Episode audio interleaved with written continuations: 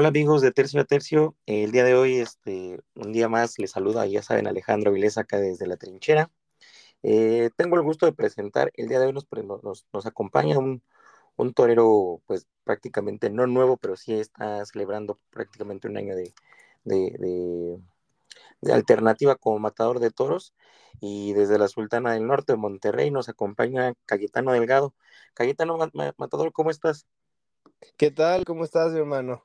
Gracias a Dios, muy bien, aquí estamos, qué gusto saludarte.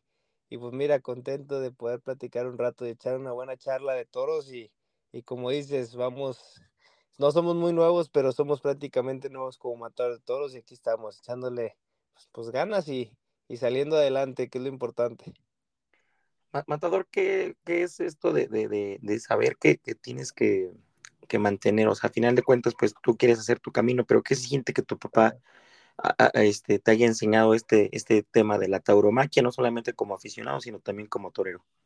Fíjate, Miele, que, que es algo, pues tengo una, una ventaja y creo yo que, que lo tomo así como una ventaja y una virtud y, y creo que el haber aprendido, haber, en haber vivido en la cuna taurina, porque prácticamente nos viene, perdón, el, el amor por el toro, mi padre y a mí, por mi abuelo, que fue el que puso todo el desorden. Entonces él fue novillero, mi tío Mario, que en paz descanse, que vivía en la Ciudad de México, también fue novillero, mi padre se hace matador de toros al lado de, de dos figurones del toreo, como el maestro Eloy y el, eh, y el niño de la capea, y este, en el 84, y mira que de ahí me nace la afición, prácticamente mm, he visto toros toda la vida y hemos crecido, que ya mi madre nos corre de la casa cuando se habla de toros, man, que ya, ya, yo creo que ya está harta de ver todo el tiempo, pero mira, prácticamente es, es, una ventaja porque te enseñan, te tienen mucha paciencia. Mi padre me ha tenido toda la paciencia durante todas las etapas. Creo que, que uno pasa por diferentes etapas. Cuando está de novillero, cuando empiezan las cosas a funcionar, cuando las cosas se empiezan a detener. Y creo que, creo que quién mejor que un padre que te tenga pues esa, esa, esa paciencia en esos cambios tanto de edad como de, de taurinas, ¿no? Y, de edad, pues física. Y creo yo que, que fue muy importante para mí, que, que, siempre tuve atrás quien me leccionara y sobre todo, pues que me cuidara, ¿no? Que, que, oye, te tienes que ir, oye, aquí no vas a hacer nada, tú sabes que aquí en, en Nuevo León es muy complicado. Y el que haya tenido la confianza de mi padre, si sabes qué, agarra tus chivas y vete, eso fue, y tener la confianza, ¿no? De, de tu hijo, de, de que va a estar bien en el camino, pues ha sido para mí una virtud y me ha abierto muchas puertas, gracias a Dios, con sus amistades y obviamente pues con el paso del tiempo pues vas conociendo y el que, que el que conoce pues lo que es el camino, ¿verdad? De, ¿Qué es esto del toro? Claro, claro, evidentemente pues tiene que quedar ahí como, como el, el, el, repertorio de, de, tu padre, de decirte, sabes que esto está bien, esto está mal, esto quizás hay que cambiarlo. Y, lo dices ahorita, lo mencionabas perfecto, Cayetano, ¿Qué, uh -huh. ¿Qué, te dice tu mamá o qué piensa tu mamá cada que te vistes de luces o, o cada que, que has saltado a Navillada? ¿Qué, qué, ella qué piensa? Fíjate que, que mi mamá eh, siempre lo ha asimilado muy bien. Mis padres siempre me han apoyado mucho, en especial mi mamá. Mi mamá sí era más exigente con los estudios, ¿verdad? Mi mamá siempre, siempre me ha exigido eh, una carrera, siempre me ha exigido eh, estudiar pero por ejemplo, siempre pasó mucho miedo, pero a pesar de todo, yo creo que la curtió mi padre con el tiempo y este y entendía que era lo que yo quería, ¿no? Y que cuando yo tomé la decisión de irme de casa, este, que yo tenía 15 años, pues le costó mucho trabajo, pero sabía que, que era la, la mejor forma, confió en mi padre y pues la verdad, ella sigue tragando mucho, tuve la, la, la bendición de, de alternativa, y de, y de, y de venerarla, ¿no? De, de, que todo ese sufrimiento, pues hacérselo llegar, que un día, pues esperemos en Dios que, que las cosas salgan, pero, pero pues ese, ese miedo siempre va a estar y, y el apoyo, pues yo creo que es muy importante en una persona. Claro, y muy importante también que sean tus padres los primeros que te ponen ahí, sí, te, te, dan la bendición, dirían por ahí, ¿no? Pues sí, imagínate cuando te que dices, oye, ¿sabes? Quiero ser torero, que digan que no, pues ha de ser complicado, ¿no? Pero pues nada más en el toreo, en cualquier cosa que uno decida, pues es bueno que tus padres, porque conoces historias de todos, de amigos y de cosas que, oh, es que mi papá no me apoya, o es que mi mamá, y es más difícil, es complicado, y si tienes esa ventaja que te han apoyado y saben, pues adelante, hay que hacerlo, ¿ah? Sí, claro. además de, de, yo creo que para tu padre es un orgullo que dijo, pues no, pues qué bueno que mi hijo quiso ser toreo y pues a, pegarle dirían por ahí, ¿no? Y, y yo tengo una pregunta que por, por ahí este, muchos se lo hacen.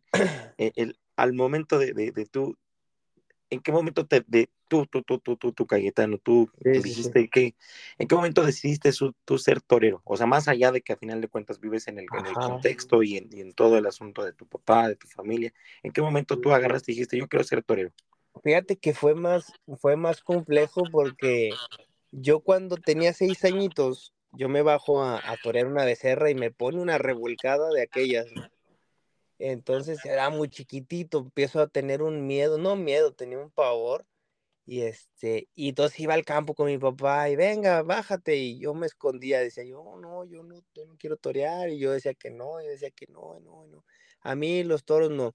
Y me dio mucha confianza. Fíjate que esta etapa la conoce poca gente. Aquí en Nuevo León, en, en especialmente en Escobedo, Nuevo León, este, había un matador de toros, este, que se llama, eh, que le decían Palomo, de aquí de, de, Nuevo León. Entonces este, él tenía su cortijito y, y, un día pegamos una becerra, fíjate, hicimos, hicimos una pega a una becerra, a un grupo de niños, éramos amigos. Y, este, y salió el grupo de niños forcados. No sé si llegaste a escucharlo alguna vez o... Entonces, sí, sí, por ahí sí. Hicimos un grupito, éramos seis muchachitos, y este, yo era el más chiquito, yo tenía nueve, nueve, diez años, entonces fuimos a Zacatecas, de hecho estuvimos en una feria que estuvo Eduardo Rubí, estaba Michelito muy chiquito, estaba Platerito muy chiquito, entonces un festival de niños toreros y salimos nosotros. Entonces fue una parte que me dio confianza de decir, ¿sabes qué? Pues quiero volver a, acercarme. Entonces un día le digo a mi papá, ¿sabes qué? Quiero ser torero. Y mi papá me decía, Ay, si tienes más miedo que, que, cual, que un niño, que una gelatina en un jardín de niños, dice, ¿cómo, ¿cómo me dices que va a ser torero? Y me dice, a ver, yo no voy a, yo no me voy a pasar, mi papá es muy frío. Y dice, yo no voy a pasar vergüenzas. dice, este, pero si decides ser torero, las cosas están así. Me leyó la cartilla con 13 años, man. Entonces me dijo, a ver, los golpes son de la vida y del toro, y esto, y esto hay que echarle valor, y esto. Y entonces cuando tienen la cartilla siendo un niño, pues entonces fue cuando digo yo, pues va, venga, tiro para adelante. Y da la casualidad que por esas fechas le pegan una cornada al maestro, al matador, que yo le tengo un gran aprecio, a Enrique el Cuate en, Puebla. Entonces, me da la da que en ese entonces, pues vamos a verlo a, a Cadereyta, y pues imagínate, venía el maestro de, de la cornada y puta madre, le veía la cara. Y eso fue para mí un, un ponerme frío, mano, de decir, puta, esto, es, esto es de, de veras, ¿no? Y aún así dije, va, pues yo quiero ser torero. Y ahí sí fue como nace el querer ser.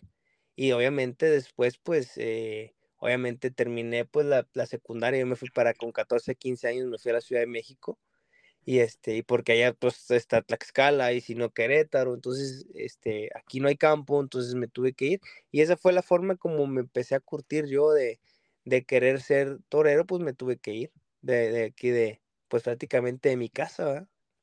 Sí, claro. Y, y, y, qué raro, ¿no? Porque al final de cuentas, este, imagínate, era una pega, ¿no? Uh, una pega es cuerpo a cuerpo, porque al final de cuentas, sea, sea becerro, sea, sea lo que sea, aquí ya sea un novillo, un, un, ovillo, un toro, sí, pues sí, siempre impone, el animal siempre impone. Sí, claro.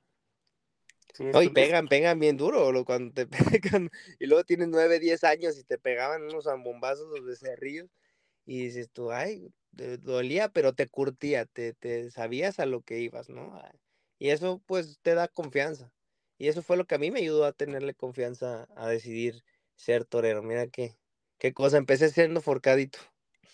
Sí, no, yo, yo, yo así, no, no mucho, así como un mes, unos dos meses más o menos, me, se, me, se, me, ocurrió meterle una pega igual a una vaquilla, un becerrito, becerrito, y era el segundo, ni siquiera era el primero, era el sí, segundo, ya, y ya de ahí, ya sabes, el dolor en el abdomen era increíble y me sí, pisó, entonces sí. dices, no, ¿qué, ¿qué, hago aquí? Entonces, por eso es, es, chistoso porque es cuerpo a cuerpo, ¿no? Y, claro. y, el, to, y el toreo, para, a final de cuentas, pues sí, te ayuda, no sé, el capote, la muleta, los lances son diferentes, y sí, incluso claro. pues, te lo muestra, ¿no? Si te adelantas, pues tú solito te descubres, acá no. Claro.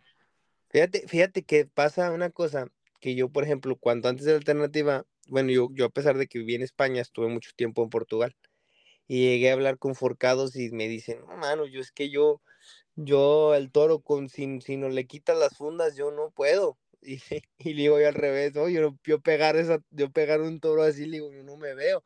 Entonces, como cada quien tiene su, pues su técnica, sus cosas, ¿verdad? Y, y a final de cuentas, pues sí, el golpe es muy grande, pero cuando están las puntas y tenerte lo que pasar por cerquita y o por la espalda y cambia, cambia todo, todo tiene su, su ciencia. Sí, es bueno, regularmente a los, a los forcados se les avientan los, los, los toros, en este caso un poco rasurados por el tema de, de que le toca al rejoneador, pero ya es muy diferente en el tema Sí, claro. de- de- del toreo a pie, ¿no? Y, Claro. y, y una pregunta, aquí es muy, muy chistoso porque ¿qué, qué se siente torear o qué se siente haber debutado como pues, prácticamente como novillero en, en Estados Unidos? Es, es, es muy chistoso Ah, ese, ese, ese- esa terminología, es como de eh, ¿por qué en Estados Unidos? sí, fíjate que de- de- mi debut de novillero, de, bueno, de, de luces fue en Estados Unidos, mira qué cosa. Bueno, es que también uno la cercanía, ¿no? Estamos Sí, prácticamente a, de aquí de tu casa de Monterrey, estás a, la frontera, harás dos horas, güey. digo, se- mm, yéndote bien, dos horas. Entonces, da la casualidad que, digo, a través de mi papá y este, y la gente allá, don, don Fred Rank, que, que ya está muy grande, muy mayor, y eh, le mando un abrazo que ya está, está muy malito. Tenía un hijo que se llama David Rank, que en paz descanse. Total, para no hacerte el, cal- el caldo tan gordo, este, empezaron a dar festejos allá. Y mi papá toreaba las corridas de Estados Unidos, aquí en La Gloria, Texas, muy cerca de McAllen. Entonces hicieron una plaza de toros en el rancho de ellos y, y va un montón de gente. Estoy diciendo que, que se llena y van mil gentes a la plaza, ¿no? Y entonces empezaron a hacer este, esta onda como la, como la hicieron los portugueses en, en, en California. No sé si, si te ha tocado, si has escuchado que en A, California dan toros. a, a la usanza portuguesa. A la usanza portuguesa, sí, porque ahí está una comunidad muy fuerte de portugueses y empezaron a meter pues la, la onda del, del toreo portugués, de hecho torean a caballo y todo. Y entonces empezaron a hacer sus corridas acá y, y mi padre siempre ha estado agradecido con la familia Renk porque él me decía, o sea, yo cuando los tiempos difíciles, pues es como un vaso en, en, en- el desierto, un vaso de agua en el desierto, esto me daba pues para darle de comer a ustedes. Y entonces, este, empiezo a crecer, empiezo a torear y voy, voy a Estados Unidos, me sacó la visa y salgo de, de cuadrilla, ¿no? Pues ahí a, a echar la capa. Y pues resulta que me dieron mis dolaritos, ¿no? Y pues, oye, es a todo dar, estás huerco y este, y te dan tus dolaritos. Y entonces, este, pues un día me dicen, pues, ¿sabes qué? Debutas de, de novillero y, y de luces. Pues venga, y entonces fue, da la casualidad que toreo con la matadora, Carla, creo que fue con Carla Santoyo y este y toreamos un mano a mano y ahí fue como me vestí de primera vez de, de luces este eh, empezando a torear pero es bien bonito porque es otra afición es otra idea obviamente no la conocen como la conocemos aquí en México pero yo creo que es importante y, y debería de tener su propia identidad porque a pesar de que no se pica ni se banderilla ni se mata al toro pues tiene su tiene su encanto y la gente se divierte fíjate. Sí, pues, a final de cuentas es, es, sí, es ilegal matar al toro allá en, en- los Estados Sí, Unidos, pero, pero es bonito que todavía existan fiestas, todavía existan fiesta y todavía sí, existen este, festivales, incluso pues corridas de toros, por no así decirlo, por la, a la usanza portuguesa, porque, así porque es pues a final de cuentas no los matan, pero Esta, ese esta es, a la usanza americana, ¿no? Porque prácticamente sí, cambia ¿no? todo. Sí, cambia todo por completo, porque al menos acá pues te, te- le das un, un- un- sales al, al tercio de, vara- de, de varas Así es, incluso, y así pues es.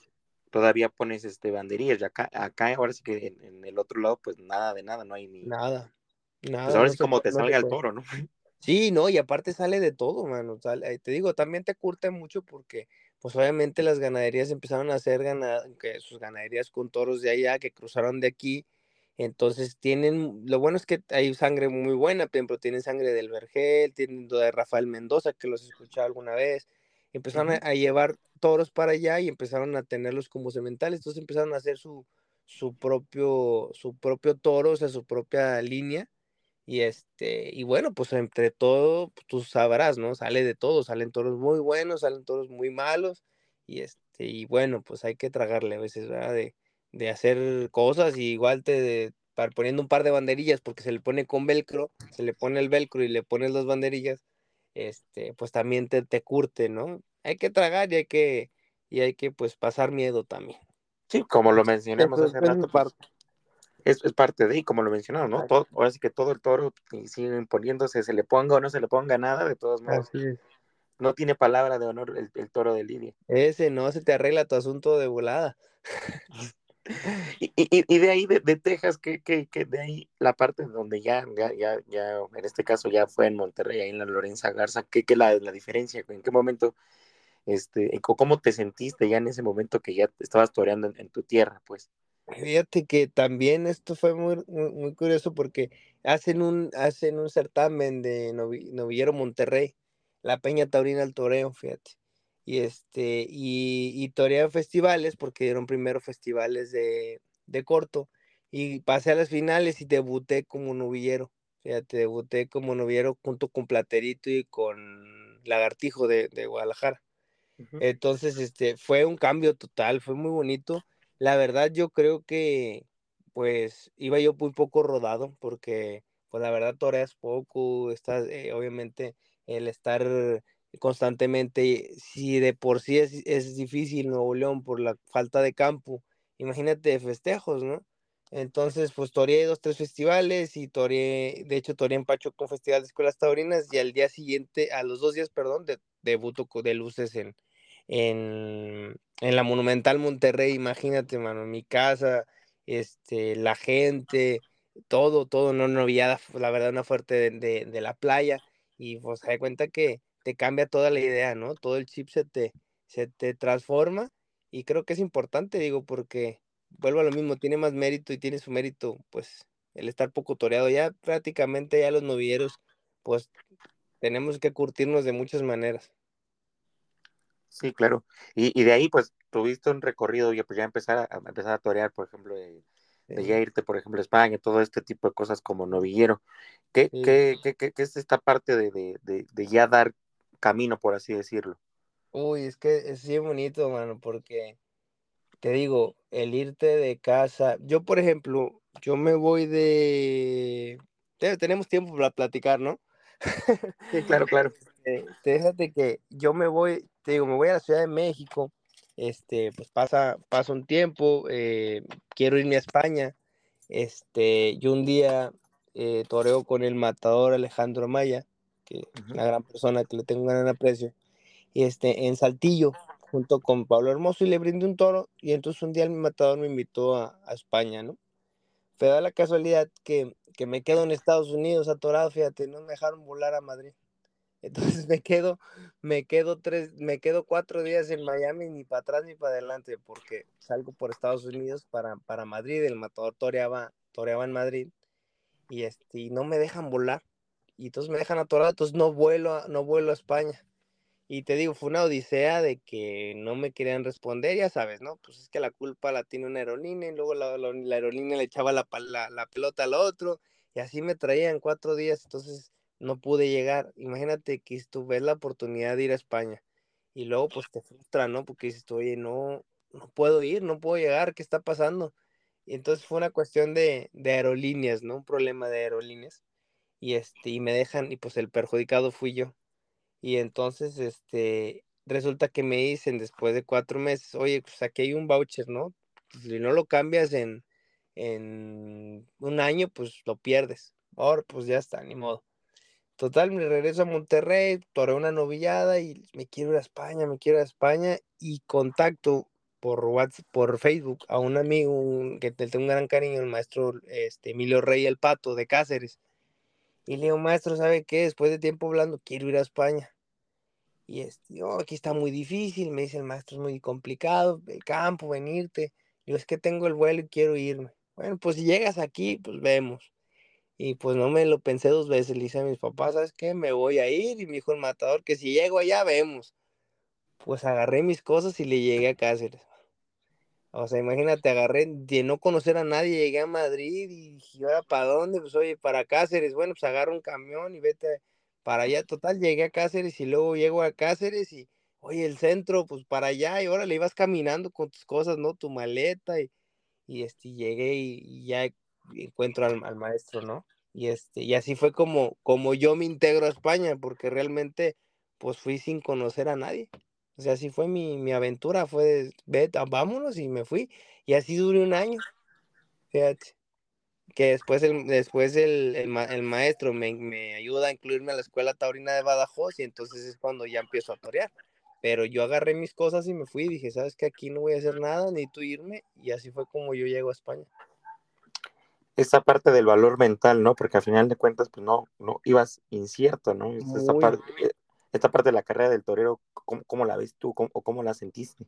Es, es muy difícil, mano. Fíjate que yo tengo la, la dicha y, lo, y, la cuento orgullosamente de decir que, que muy pocos muchachos, yo creo que hemos tenido el valor de, de, de, de dejarlo todo e irte, ¿no? A un país tan, tan diferente. Este, y fue de echarle valor y de echarle raza, ¿no? De decirle a mis padres, ¿saben qué? Me voy a ir porque porque no lo veo claro aquí, necesito abrirme hueco allá y obviamente pues no conocía a nadie. Entonces yo llego allá, el maestro obviamente pues ya cuando me vio ahí me, me dijo, bueno, pues puedes trabajar en el restaurante porque él tiene un restaurante y era la forma como yo me ganaba la comida, trabajando. Entonces, este, mis premios, imagínate traerme a entrenar. Cuando, cuando, cuando de trabajar, o sea que había, pues, obviamente, temporadas altas, este, te metías a la cocina, porque yo estoy trabajando en la cocina de limpia platos y de limpia todo. Este, será que por eso no me gusta lavar los trastes, yo creo.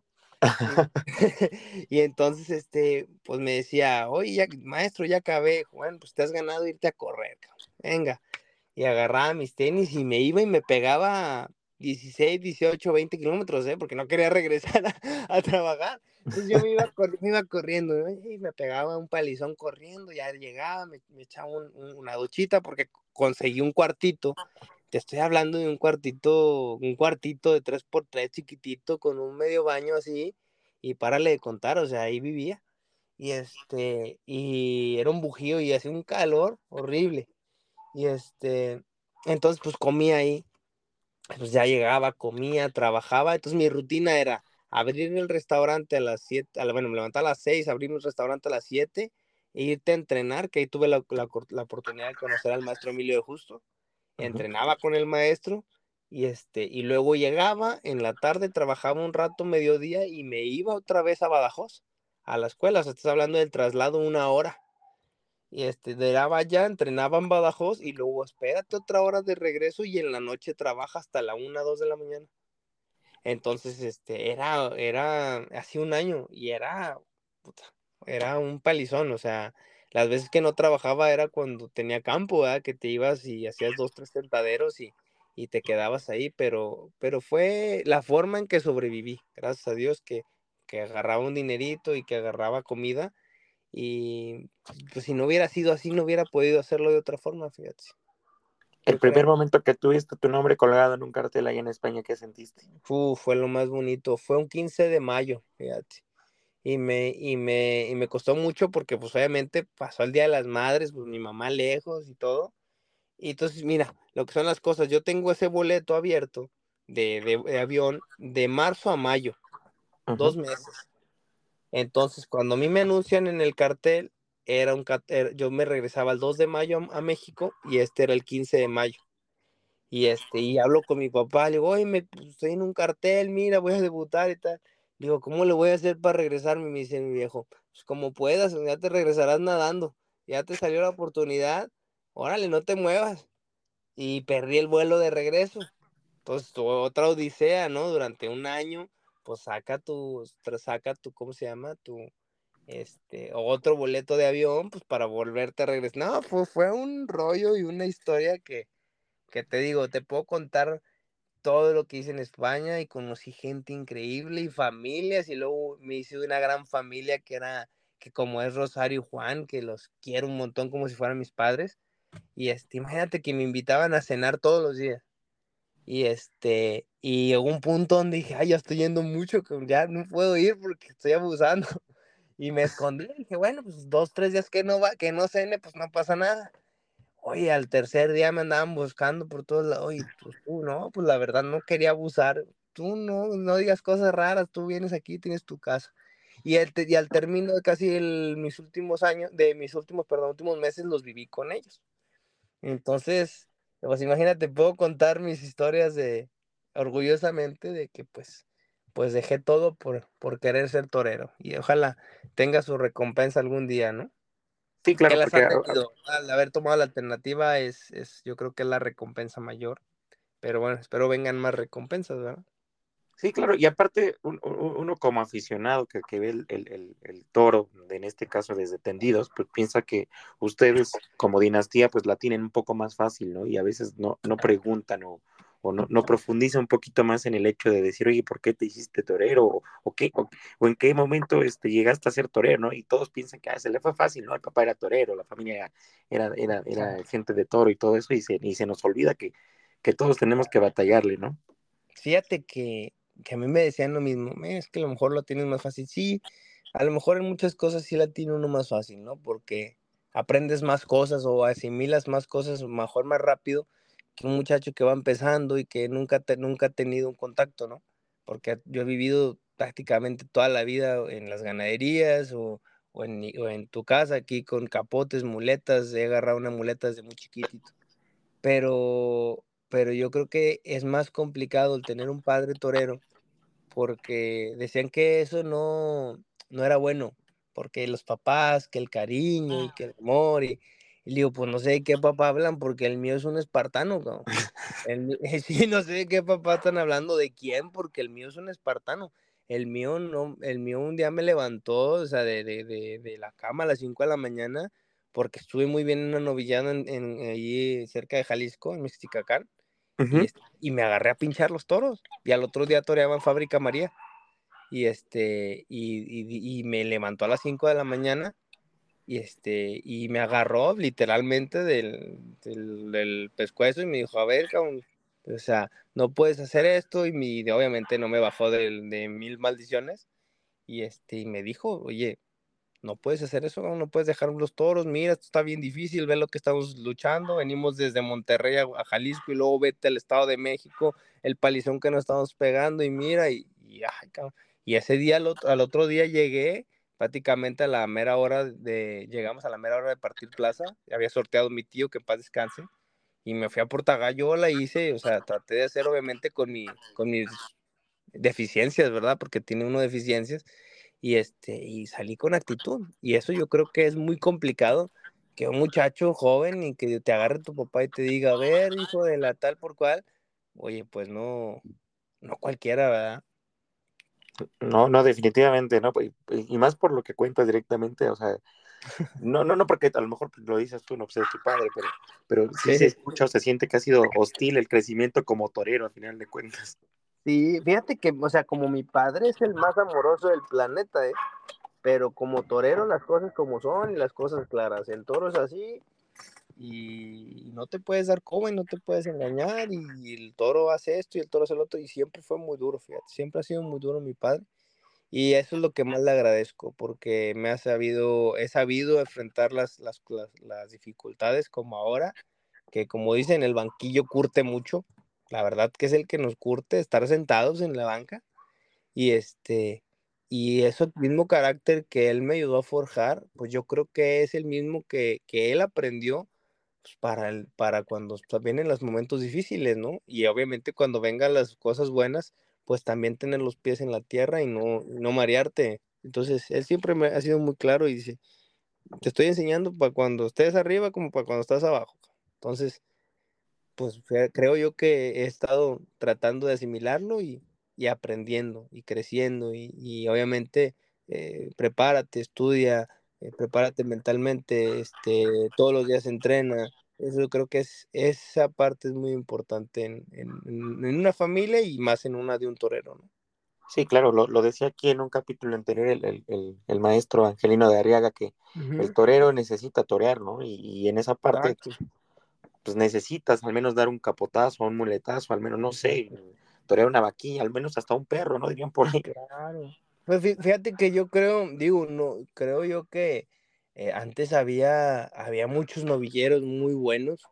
Este, yo no me considero que nuestra camada haya sido de las mejores, pero pero sí es verdad que menos yo crecí como novillero con todas las dificultades de, te digo, de agarrar un pitón que crecí yendo a los festivales. Hace poco leía un comentario en Facebook que dijo, es que los muchachos va a haber un festival de aficionados prácticos y no se apunta a nadie. Digo, es que eh, si no tienes nada, vas y pegas un capotazo o pones un par de banderillas o algo, porque si no, no tienes nada. Aquí, aquí, aquí en Monterrey, tristemente, este, hasta ahora que, que, que, las empresas, la Monumental Monterrey también ha dado muchas cosas y, y de encadereta empezaron a dar corridas, que para nosotros fue, fue una gran virtud lo que hizo Julio, Julio Garza y, y el matador Raúl Rocha, que nos dieron oportunidad a los toreros locales. Y créeme que, que, es lo que hacía falta. Pero pues entonces, en ese entonces, cuando yo estaba toreando novedades, pues no, no había tanto. Entonces, y el campo pues siempre ha sido muy, muy deficiente. Tenemos dos, tenemos tres, cuatro ganaderías y, y es muy cerrado, la verdad, eh, el poder estar pues yendo a pegar un muletazo.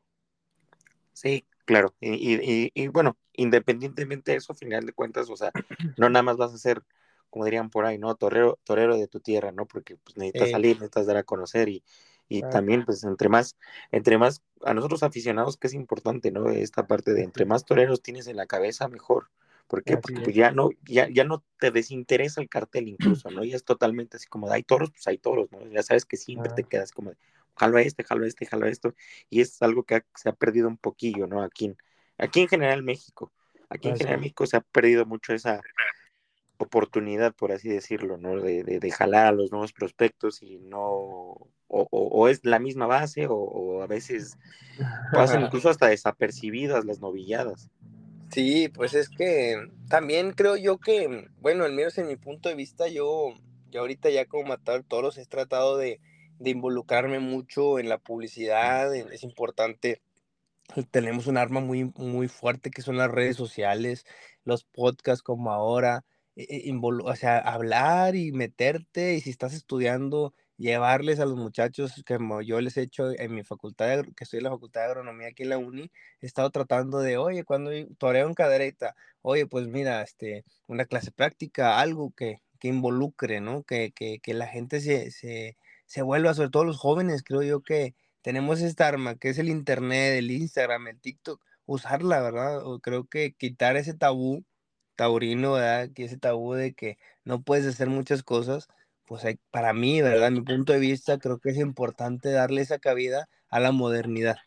Entonces, eh, obviamente hace falta que, que salgan alguna figura del toreo, ¿verdad? Creo que hay, hay toreros muy importantes y va a llegar en su momento y, y, tenemos que estar preparados. Pero esta, esta, esta época de, ¿cómo se llama? De Internet, creo yo que es más importante y tenemos que aprender a usarla. Como también se ha usado en contra, ¿no? Que la gente, pues muy fácil te dice una mentira, pues hay que empezar a difundirla, difundirla. Entonces, pues yo la verdad le diría a muchos chavos novilleros, pues también que se empeguen a esa, a esa parte, ¿no? De, de la publicidad. Sí, claro, es muy fácil darte o exponer lo que, lo que haces, lo que dices, incluso para bien o para mal, es demasiado fácil. Muy Creo que la tradición, o, o, como lo menciona también, o sea, hay que atacar por los dos bandos, ¿no? O sea, la de la forma tradicional y de la forma moderna, que es la que es necesaria ahorita que, y precisamente el podcast, este podcast en específico, yo tengo 30 años prácticamente y nace de la necesidad de encontrar nuevos aficionados. Claro que, que, no está como muy pegado el asunto, por ejemplo, de un podcast, de, un, de, este cierto tipo de cosas, de preparar un video en TikTok, una publicidad directamente en Instagram. Y, y, y, nos olvidamos que todavía existimos mucha gente joven que es este que, que, es taurina y, no hay tanto ese apoyo, ¿no? No, no, no voltean a ver a la, a la modernidad. A la modernidad, es verdad. Fíjate que, bueno, al menos yo lo personal, a mí me gusta el estar eh, el hacer podcast, el hacer videos o reels y estar eh, contigo, porque somos unas personas jóvenes, el, hacer un podcast o hacerlo más agradable, ¿no? O sea, hablar y platicar y, y que sea eh, digerible, ¿no? Que sea, que entiendan también es importante cuando uno empieza a hablar de su vida, lo que le ha costado llegar, lo que le ha costado el trayecto. Creo que es importante porque así la gente pues se va involucrando en la persona y dice, oye, pues no nada más es es de subirte al carro y darle, ¿no? Hay que echarle gasolina, hay que cambiarle los filtros, hay que... oye, es un proceso larguísimo y obviamente pues en lo que quieras, ¿verdad? Y motivar a la gente, oye, si quieres ser futbolista o astronauta, este es el camino, para y no hay otro. Entonces, creo yo que, que es importante que la gente sepa, que vea, que palpe eso, esa parte humana, ¿no? Porque al final de cuentas somos humanos, o sea, somos, somos personas que sentimos, y la gente cree que porque matas un toro no tiene sentimiento alguno, ¿verdad? Pero, pero es al revés, somos muy del campo, somos muy de, de, de, animales, de perros, que a mí me encantan los perros, los caballos, entonces de involucrarte y de cuidarlos. obviamente esto tiene su parte tradicional y es lo que la gente tiene que, que, ir entendiendo poco a poco y por eso pues estamos aquí para, para que vean ese punto de vista humano de la persona, ¿verdad? Eh, sí, claro, y como dices bien, el desconocimiento o decirte, o, en general incluso hasta nosotros como aficionados, postear algo de los toros, ya no te bajan dos, tres güeyes de, de asesino, ¿no? De, y entonces, Puta, sí, es un problema, es un problemón porque, eh, mira, con, con, con, con, subieran una foto, mira, te soy bien sincero, yo lo, yo trato de mi Instagram y de Facebook publicar fotos lo más bonitas posibles, digo, bonitas, digeribles, porque ya te la censuran, compadre. O sea, no, no puedes este, subir un muletazo porque te lo censuran y ya no lo ve nadie. O sea, tú te metes al Instagram y ves una cosa censurada, pues no lo vas a abrir, ¿verdad? O sea, o, al menos que quieras, que, que, te interese ver de qué hablan. Entonces, pues tratas de, de, que, de que se vea. Entonces ya es demasiada censura, es demasiado de que en asesino y de lo que hagas si no se dan cuenta, pues que pues, el trabajo que hay detrás de esto, ¿no? Del sacrificio tanto del torero como del, del, ganadero, ¿verdad? Que cuida el toro todo el tiempo, que ahora yo lo valoro mucho más, eh, ahora que estoy estudiando agronomía, el proceso de alimentación, el cuidado, todo eso tiene un, un sinfín de cosas que vuelvo a lo mismo, no es tan digerible porque pues mucha gente ya está acostumbrada a que pues, el chachuleta está en el plato, ¿verdad? Y eso pues es, ese es el, el mayor mal que tenemos, ¿verdad? Como una vez le dije a un amigo, oye, hablando del mismo tema, le digo, oye, pero pues, ¿cómo son los árboles de, de, de sandías? Pues no serio, pues no, no salen en los árboles de las sandías. O sea, desde ahí te das cuenta pues que falta, no nada más taurina, sino muchas cosas, pues que entiendan que no nada más es abrir el refri y agarrar las cosas, ¿verdad? Sí, claro, ah, y volviendo al tema, tú, tú ahorita que estás en la universidad y todo este asunto, y, y, directamente en esta parte donde, pues mucha, yo se lo considero la generación de cristal que somos nosotros, ¿cómo lidias con eso tú?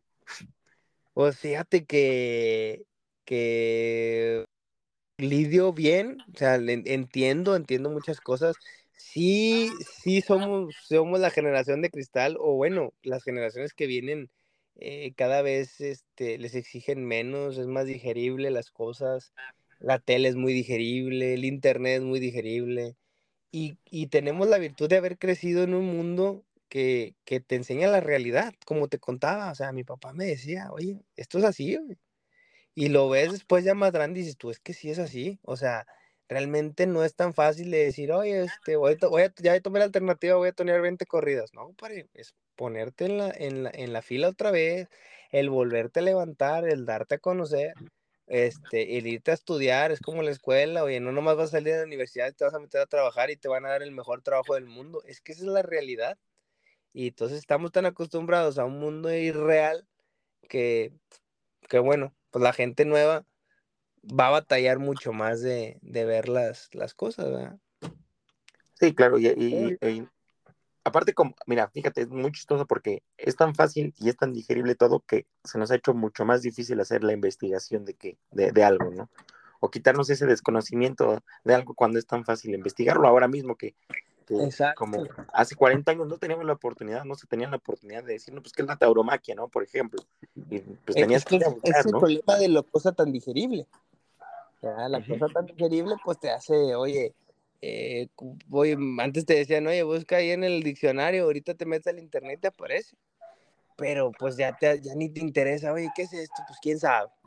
Entonces, vuelvo a lo mismo, o sea, esa falta de, de, de exigencia, pues es lo que también ha, ha, ha afectado la tauromaquia, porque si te das cuenta, la fiesta brava, y para mi gusto, es una de, los, de las cosas más reales que existen en el mundo. O sea, la realidad absoluta, tanto en la muerte del animal como en las jornadas del torero, o sea, o la muerte de un torero, en, en, el caso mayor. Entonces, es real. La vida es complicada, la vida es muy bonita, la vida es, es colorida, pero la vida hay que, hay que trabajarla, ¿verdad? Hay que fregarle, chingarle tantito, ¿ah? Sí, claro. Claro, claro, claro que sí. Y justamente esa parte de, de, chingarle, de pegarle, como mencionas tú, de trabajar, de trabajar, de trabajar, de trabajar, ¿qué, qué significó para ti justamente? Y, ahorita vamos a tener otro tema de que hablar importante. ¿Para ti qué fue la Plaza México? Uy, la Plaza México fue bien bonito. Fue, fue una, un, eh, una, una lucha muy difícil interna porque pues yo estaba en España en ese entonces también, me había ido otra vez, y este, pero el, ir a la Plaza México de Novillero, que te digo, Dios me permita hacerlo de Matador de Toros, que ahorita es una tristeza que esté cerrada, eh, para mí fue muy, muy bonita, muy importante, pero pues también muy complicada, ¿no? Las cosas no rodaron como yo quería, eh, vuelves otra vez a caer en la realidad, ¿no? Eh, se me echó mi toro, el toro lo tuvieron que apuntillar, ni siquiera lo maté entonces era de un, era de un toro. Eh, y vuelves a caer en tu realidad y dices tú, güey, es que esto es complicado, o sea, no nada más es de, ir a la México y vas a salir en hombros, o sea, cada quien tiene trazado un camino distinto, ¿no? Y, y, fue muy bonito, pero muy duro, la verdad. Es algo que, pero no lo cambiaría, no cambiaría ese debut por nada y, y espero en Dios que, que de matar toro sea diferente, que Dios me permita ir a México y, y bueno, que sea, que sea un panorama diferente a como me tocó cuando, cuando no vieron, ¿verdad? Sí, importantemente ahorita yo creo que para todos en especial es que, la plaza se reabra, por así decirlo, porque es la plaza que te, que te da y quita, ¿no? Y pues es el recinto taurino más importante incluso de, América. Entonces, nos, nos, tristemente estamos gobernados no, no, no creo que haya sido, pero los movimientos, otra, otra vez como lo menciono y como lo mencionas bien, son movimientos eh, ignorantes más, más que de animalistas y todo esto, yo creo que es un movimiento demasiado ignorante, pues ha hecho que, que y, las cosas tan fáciles como son, ¿no? Ahora llegan 50 personas y te dicen, no, pues ya no quiero ver esto, aunque millones de personas dependan de eso. Sí, pues eso es lo, eso es lo complicado, pero bueno, lo mismo, el, la cosa digerible, el darle por su lado a la gente, a las personas, a las cosas, pues te llevan a esto, ¿verdad? A, al tener un recinto tan importante cerrado y pues que prácticamente, pues, a, escondernos, ¿no? Porque eh, tenemos que aguantar lo que alguien más decide, ¿no? Y, y bueno, hay que seguir trabajando, hay que seguir luchando y esto mientras uno esté loco por querer torear y por querer ponerse delante de un toro y hay aficionados jóvenes como tú que quieren salir adelante, esto va a seguir, esto va a seguir tarde o temprano y van a tener que seguir, que seguir para adelante. Y si de plano, pues no se puede, pues habrá que hacer algo, porque no nos pueden decir como que no nada más porque sí. Y justamente ahí iba mi siguiente pregunta, Matador. Dime. Fíjate que eh, justamente en Cadereyta, y, va la otra parte, ¿no? La parte fea, ¿no? De, de, también esta, este asunto de, de también los autitaurinos también ayudan a cerrar plazas, pero yo creo que también el taurino ayuda a cerrar plazas. ¿Qué acaba de pasar en Cadereyta, no? Eso, eso, es horrible, mano, porque no ha habido buena respuesta, la gente ha dejado de, interesarle. Eh, es muy triste, es muy complicado, es en fin, creo yo que no se lo merece, al menos la empresa, te digo que estoy agradecidísimo, no se lo merecía lo que, el esfuerzo que, hizo, que ha hecho Julio, Julio Garza y, Raúl Rocha, el matador.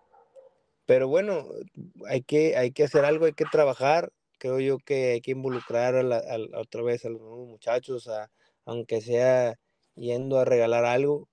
Y, no sé si, no sé hasta dónde vaya a llegar la, la tauromaquia, pero esperemos que, que, dure mucho, ¿verdad? Sí, claro, Franco. esas, cosas, esas cosas te, te, te, hacen también dudar hasta cierto punto de, de qué pasa, ¿no? De qué pasa y, y uno por más que quieras tirar, pues también, pues torea poco, no, no tiene lo que quisiera y pues también es difícil, ¿verdad? También involucrarse tan fuerte. Pero bueno, dentro de lo que cabe y lo que podamos siempre, pues hay que, hay que dar, darlo todo para que la gente vaya y, y, y, buscar la forma. Pues si la gente antes me cuentan que antes no iba al fútbol y ahora es lo que más, lo que más ven, pues es porque hace falta algo, ¿verdad? Por ahí hay un documental de Frank Cuesta, que es un, animalista, que es un animalista español, que hizo un reportaje ahí importante pues, sobre la tauromaquia y él fue el que lo menciona y, un animalista, imagínate que incluso que después dejó de ser antitaurino, no es aficionado, pero se hizo pues se hizo amigo de ganadero, Chalas, eh, profundizó un poquito más en el asunto y él lo mencionó directamente y, puede ser triste, puede ser real o más bien es real y puede ser muy triste que las corridas de toros no van a dejar de existir por los políticos o por los movimientos, este, o, los gobiernos, los movimientos políticos. Van a dejar de existir porque la gente ya no los va a ver. Entonces, eso, ese, en esa parte, como lo mencionamos hace rato, creo que nosotros como aficionados jóvenes, tú como matador joven, como toda esta camada que, que a lo mejor todo lo pedimos a la mano, creo que es momento de, defender la tauromaquia en la parte, en la parte de la lucha sin capote y sin muleta, ¿no? O sea, exponerla. Así es. Pero fíjate que te digo algo muy importante y te lo digo con, gran aprecio. No hay que cansarse, hermano. No hay que cansarse de luchar, no hay que cansarse de alzar la voz, no hay que cansarse de, de hacer estos proyectos, porque muchas veces ese es el primer, primer problema. Se pone la cosa cuesta arriba y de que es que no va gente, es que no me responden, es que fulano no quiso y este y, y, dejan de, de, de darle esta difusión que, que tarde o temprano tiene que, pasar. Creo que, creo que tiene que, este, esta, esta sequía tiene que llegar en su momento otra vez a, venir las aguas, ¿no? Este, según me cuentan, eh, pasó lo mismo hace varias épocas que, que, faltaba una figura del toreo, porque siendo realistas, pues las últimas grandes figuras del toreo, pues dejaron un listón muy alto, ¿verdad? Como lo fue mis, mis paisanos Manolo y Eloy. Este, y creo yo que hace falta eso, esa rivalidad, ese, una figura del toreo que, que jale masas, ¿no? Que, que llegue aquí una gran figura del toreo como el maestro Rocarrey o el maestro Juli, que se haga una rivalidad y la gente vaya. Creo que ese es el, el, el problema mayor que tenemos ahora en, en México, ¿no? Como, como pasó en Perú, que ahora tienen un figurón del toreo y un maestro como el Rocarré, y que sabes que las plazas están a reventar, ¿verdad? Entonces, creo yo que hace falta que, que haya una figura del toreo en México, y, y, si ese malestar pues no pasa, pues tristemente ser realistas y saber que esto podría, podría acabar, pero pues no es la idea. Mientras nosotros no lo dejemos, pues al menos en mí y en ti sé que no va a quedar, que a lo mejor quedará en nuestras siguientes generaciones, pero en nosotros espero que no, que no sea así. Sí, claro. y, dices algo importantísimo, ¿no? La, la, la, y, es, y es directamente aquí en México, porque ves la parte B del otro lado, ¿no? Tú que has estado en Perú, y esta es una de mis siguientes preguntas, pero en la parte de, del Perú, eh, tú ahorita ves transmisiones de, fiestas taurinas, de corridas, de festivales, de temporadas, y están abarrotadísimas las plazas en Perú, o sea, no cabe nadie. Llenísimo.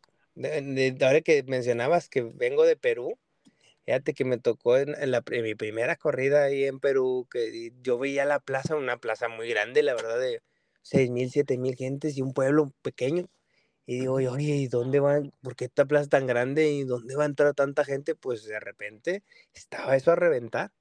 Y dices tú, mira la afición, mira el, el, el, el compromiso que tiene la gente de, de, de, defender su fiesta y sus tradiciones.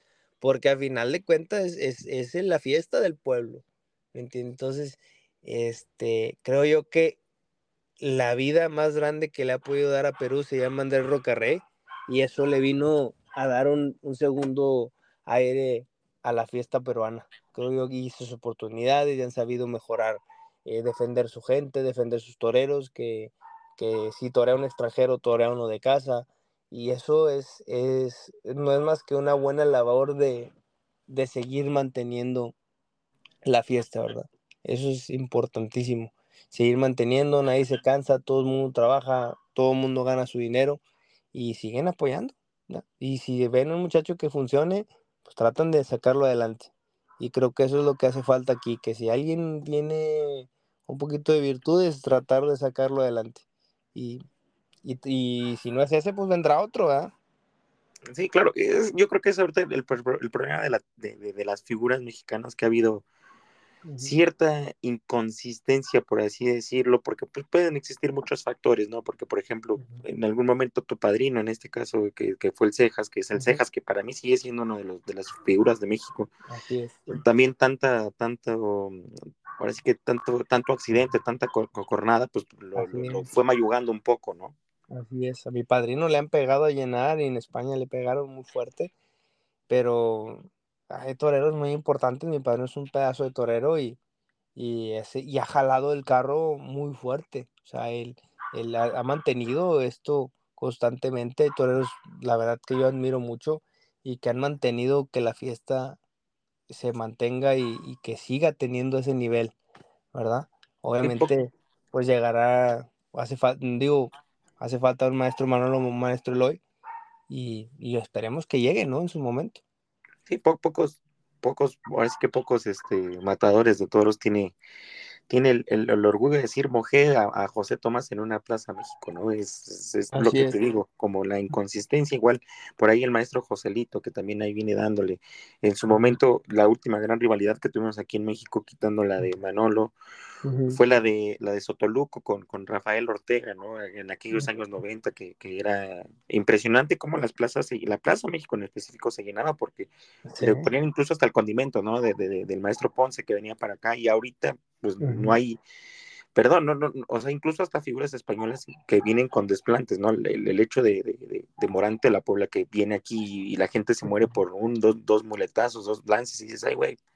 sí, perdón, perdón Sí, sí, sí, no te preocupes. Te digo, esa es la magia que, tiene el toreo, ¿verdad? O sea, eh, te soy bien sincero, digo, yo hablando primero como taurino y después como matador de todo, para mí yo creo que esa magia que tiene el maestro Morante eh, es para mí importante porque sabes que en cuanto le inviste un toro, lo va a cuajar, ¿no?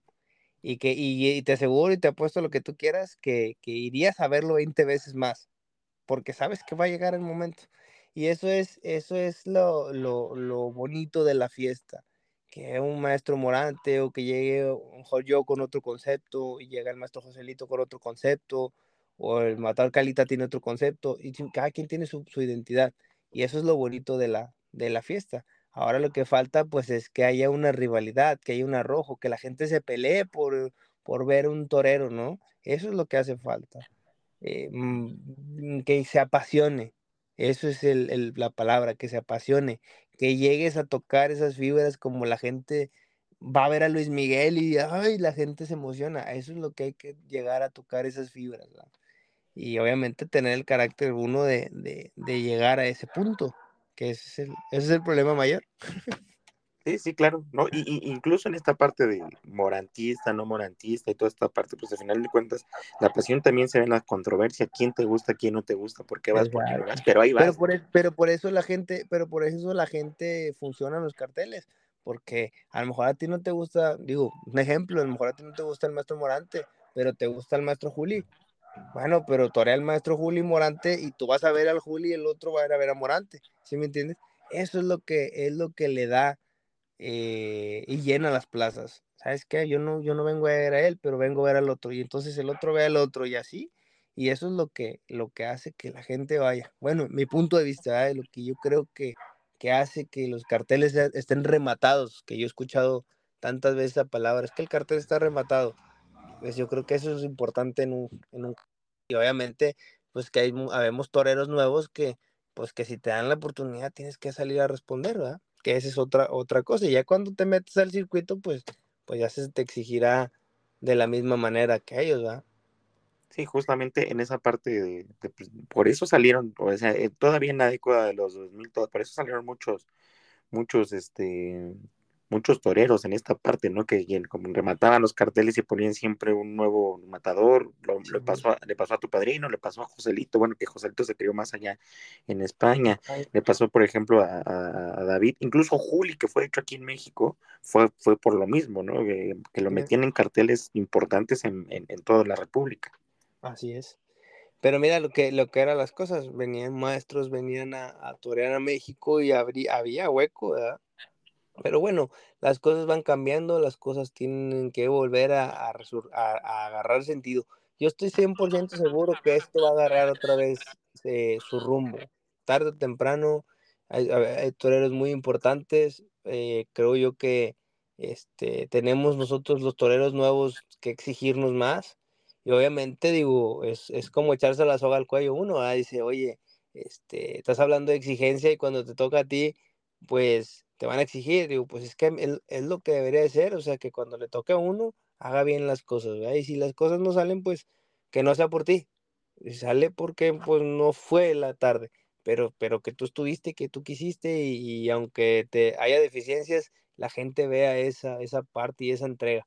Creo yo que ese es el punto importante o más importante en la tauromaquia. Salir y darle y romperte la madre. Eso es lo, que yo pienso, ¿verdad? Mi punto de vista muy, muy personal. Eh, Matador, ¿tú qué crees que le haga la fiesta? ¿Qué, qué, crees que le haga falta a la fiesta mexicana? ¿Qué le hace falta? Mm, pues yo creo que en lo personal una figura del toreo. Mi punto de vista, ¿verdad? Digo, lo digo muy sinceramente, una figura del toreo. Y que esperemos que, que que un día podamos, eh, cualquiera o yo, poder ser figura del toreo y, llegar a tocar esos matices como lo hicieron eh, las figuras en su momento. Y pues también influye mucho, y lo, yo lo escuché alguna vez, oye, es que en esa época de Manolo Martínez, de Eloy Cavazos, de Curro, de Lomelí, si te pones a pensar, había tres puertas grandes de Madrid en un año. Entonces, venía el maestro Eloy de, de, por salir de la puerta grande, venía el maestro Curro, venía el maestro Lomelí y quieras, y el maestro eh, eh, Manolo estuvo a nada de salir por la puerta grande, entonces pues no había poder humano, ¿verdad? Que, que, que detuviera eso. No había. Las, las, plazas eran insuficientes, entonces pues influye mucho que, que se nos abra la oportunidad y bueno, pues tener, Dios quiera, el, el, el carácter y la, y la destreza pues de, de lograrlo, ¿verdad? Eso es lo que yo creo que falta en la fiesta. Sí, claro, sí, sí es importantísimo alguien que te diga, aunque esté en encerrona, aunque esté en mano a mano, o que esté en una corrida convencional o tradicional, como dicen, o mixta, que venga un rejoneador, este, que, que, que, tenga alguien que te diga, sabes que este güey llenó toda la semana una plaza, no sé, la que sea, pero, pero la abarrotó, ¿no? Claro. ¿no? Y, y, se llenan las plazas y, y, vienes de torear, haces todo un circuito y las plazas estén reventando eso es, eso es importante y es lo que hace una figura del toreo, o sea, y como podía ser un novillero, como podía ser un matador de toros, como me cuentan, mi padre me lo cuenta muy fuerte, dice, en la, mi época, cuando Valente Arellano, me dice mi padre, este, estaba esto a reventar y veía en la plaza y el muchacho con, tenía 20 años y, y, la plaza hasta, hasta tope y, y era novillero. Y digo, mira, eso es lo que, es lo que hace falta, alguien que arrastre con esa fuerza. Y obviamente, pues, te digo, suena contradictorio que un torero lo diga, ¿verdad? a lo mejor lo raro, pero, pero pues es que la realidad, hace falta que uno de nosotros, pues, quiera realmente o pueda jalar el carro. Sí, importantísimo lo que acabas de mencionar, más allá de que de todos los movimientos mercadológicos, de todo el movimiento de propaganda, de todo el movimiento incluso antitaurino, que lo podemos, como te digo, al final de cuentas lo podemos hacer de un lado, creo que sí hace falta ese, ese, esa máxima figura, como por así decirlo, esa estrella en el árbol, pues que es una estrella, eh, que es un árbol de Navidad sin estrella. Así es. Así es. Digo, puede haber mil cosas y ponerle mil foquitos, pero la estrella es la estrella. Y, creo yo que, que, hace falta ese, ese punto. Hay que trabajar, hay que echarle para adelante y, apuntarse. Yo me apunto, soy de los primeros que levanta la mano y si hay que ir a los medios, ponerse en los medios y que si hay que hacer TikTok, hago TikTok, no tengo problema, sin, obviamente sin, sin, sin llegar a esos extremos, ¿no? De ahora. Pero, sí, sí, pero, sí. porque tampoco, tampoco va a salir ahí bailando, ¿ah? pero, pero sí tratar de darle esa difusión y, y, pues tener fe en Dios que las cosas van a salir y, y la confianza en uno mismo y seguir trabajando y cuando se dé la oportunidad, pues poner, poner tu, tu granito y, y, espero en Dios y me dé la destreza de llegar a, arriba y, y, con el gran respeto que le tengo a todos los matadores y, y, sigo luchando y soy muy nuevo y ojalá, pues, ojalá se me abra un hueco algún día. Claro que, que, que, que, se te va a abrir, es un tema de paciencia, la ahora sí que la tauromaquia también lo sabes tú, es un tema de paciencia, hay que, hay que dejar que el toro respire, hay que darle su tiempo, hay que darle su espacio para, para que se te vuelva a arrancar, y, y vas a ver que próximamente va a pasar este Cayetano. Este, de verdad, te, te, te, agradecemos mucho, el, te agradezco yo mucho el tiempo que te has tomado de, de aventarte esta plática conmigo, de, de, compartirnos todo lo que, lo que has hecho, lo que haces, este, que haya salido de la universidad y, y haya sido el, el, compromiso, esta parte de, de, enseñarnos qué hace un toro, un torero sin, sin un torero, perdón, sin, sin capote y sin muleta, fuera de la vida común y corriente, y te deseamos todo el éxito. Cayetano, por favor. Te agradezco mucho compártenos tus redes sociales para que la gente también del podcast te, te empiece sí. a seguir y, y, por ahí este, apoyarnos mutuamente también. Claro, claro, en Facebook estoy como Cayetano Delgado Oficial, este, en Instagram como Cayetano.delgado y en Twitter estoy como Cayetano.delgado, ahí me pueden, ahí me pueden este, seguir y de verdad que te lo agradezco mucho, traté de eh, platicar lo más que se pueda, de hacerlo, hacerlo ameno, hacer a tu público y a la gente que, que espero que, que, haya tenido un mensaje con esta plática, ¿verdad? Que, que además de taurina fuera muy personal, fuera muy, muy amena. Y, este, y te agradezco por el espacio que te estás dando, por sigue trabajando y pues darle un mensaje a los, a los jóvenes que, que sigan luchando, que sigan que trabajando, que la vida es complicada, que es muy bonita y pues en mi punto, tanto toreros como futbolistas, como alguien que quiera hacer algo que no deje de estudiar, que es muy importante, es prepararse, eh, la vida no necesita, necesitamos tener una preparación educativa y bueno, espero que, que les haya gustado esta, esta, este pedacito de, de, de persona que soy y la charla que hemos tenido los dos. Agradecido estoy, muchas gracias Cayetano, ya saben, este, esto fue un episodio más de de su podcast de tercio a tercio, donde estén. Buenos días, buenas tardes, buenas noches y venga el arte. Gracias.